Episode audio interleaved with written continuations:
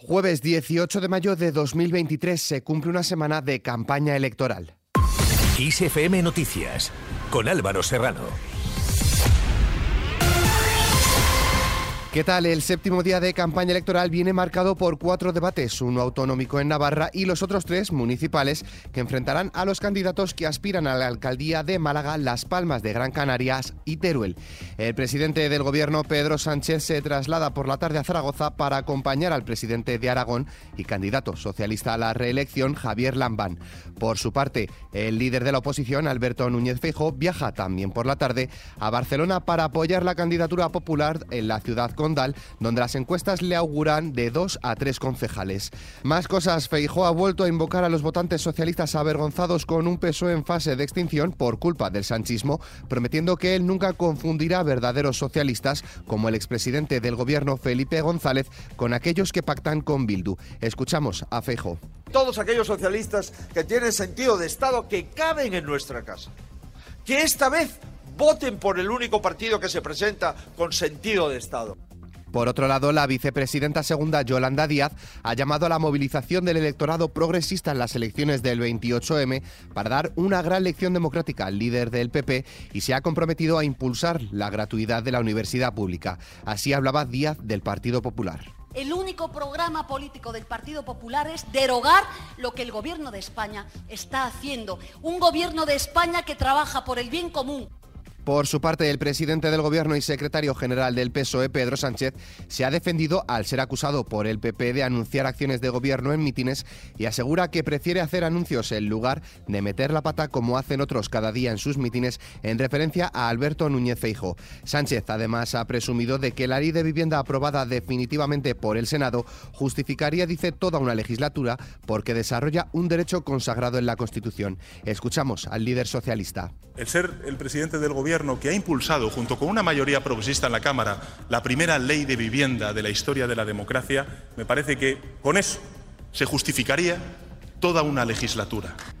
Seguimos con el revuelo generado por las listas de Bildu. El Partido Popular ha estudiado la ley de partidos y ha llegado a la conclusión de que no es posible ilegalizar a EH Bildu por llevar a 44 condenados por terrorismo en sus listas porque esta normativa de 2002 está pensada para un contexto en el que ETA era una banda terrorista en activo. El partido de Alberto Núñez Feijo ha planteado es un cordón sanitario a través de una proposición no de ley que por los tiempos parlamentarios no se debatirá antes de las elecciones del 28 de mayo, pero que sí prolongará el debate sobre el rol institucional de EH Bildu al periodo en el que se formarán los gobiernos autonómicos y locales. A colación de este asunto pasamos a hablar de justicia. Las asociaciones de jueces y fiscales se reúnen hoy con el gobierno en la mesa de retribuciones para dar respuesta a la última oferta del Ejecutivo para intentar frenar su huelga indefinida. La última propuesta del gobierno que incluye un paquete de 46,7 millones de euros para aumentar las retribuciones de jueces y fiscales Contempla también otras mejoras laborales como un incremento de plazas, una subida en el complemento de destino y reuniones anuales, entre otras medidas. El Ministerio de Justicia encara así una nueva reunión para llegar a un acuerdo que evite la huelga de jueces y fiscales, quienes ya han avisado de que la propuesta presentada el pasado martes por el equipo de Pilar Job sigue siendo insuficiente e inasumible.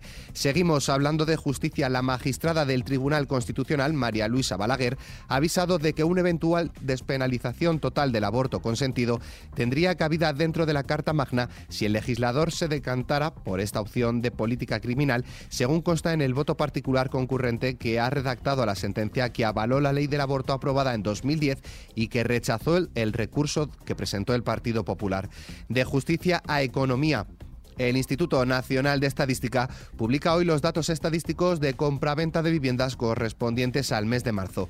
En febrero, las operaciones de compra-venta retomaron las caídas al ceder un 6,6% en un contexto marcado por la subida de los tipos de interés para frenar la inflación y el consecuente encarecimiento de la financiación. Más cosas, el Senado ha aprobado una iniciativa para presionar al Gobierno a destinar en los próximos presupuestos generales del Estado una partida que actúe como fondo de compensación para las comunidades infrafinanciadas, como son la Comunidad Valenciana, Andalucía o Murcia, entre otras. Por otro lado, hoy jueves entra en vigor el Real Decreto que fija la posibilidad de combinar los incentivos a la jubilación demorada, de forma que se aplicará un incremento porcentual de la pensión por cada año de retraso y se cobrará también un pago único por el tiempo total demorado. El Boletín Oficial del Estado publicó ayer la norma aprobada por el Consejo de Ministros que se aplicará a las pensiones cuya fecha, de hecho, causante sea posterior a su entrada en vigor. Por otro lado, la vicepresidenta segunda del Gobierno ha propuesto aumentar las competencias y recursos financieros de los ayuntamientos y eliminar los llamados Golden Visa, los permisos de residencia automáticos para extranjeros que compren casas de al menos medio millón de euros. La líder de Sumar, Yolanda Díaz, también ha reclamado a los bancos españoles que suspendan la revalorización de las cuotas hipotecarias para que la gente, dice, pueda vivir con dignidad ante un alza medio de 300 euros.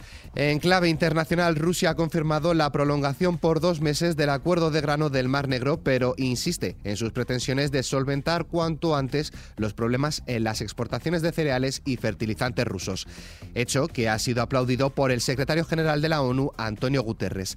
Por otro lado, los líderes del G7 abordarán en su cumbre en Hiroshima, Japón, cómo crear las, las condiciones adecuadas para que las partes en el conflicto de Ucrania se sienten a negociar, según ha anunciado este miércoles el asesor de seguridad nacional de la Casa Blanca, Jake Sullivan. Más cosas, la organización islamista Hamas, que gobierna en la franja de Gaza, ha llamado a los palestinos a enfrentar la marcha de las banderas de Jerusalén, en la que participarán hoy miles de israelíes ultranacionalistas para celebrar la ocupación de 1967 de la zona este de la ciudad.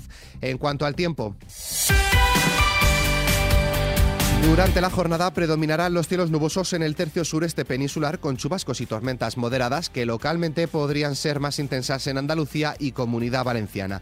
También se esperan cielos nubosos en el Cantábrico, Pirineos y el norte de las Canarias con algún chubasco en general débil. En cuanto a las temperaturas, las máximas irán en ligero descenso en buena parte de la península y en Baleares y también irán en descenso las mínimas, pero en el tercio sur peninsular. Terminamos con una carrera que forma parte de las acciones de nuestra iniciativa Kiss the Planet.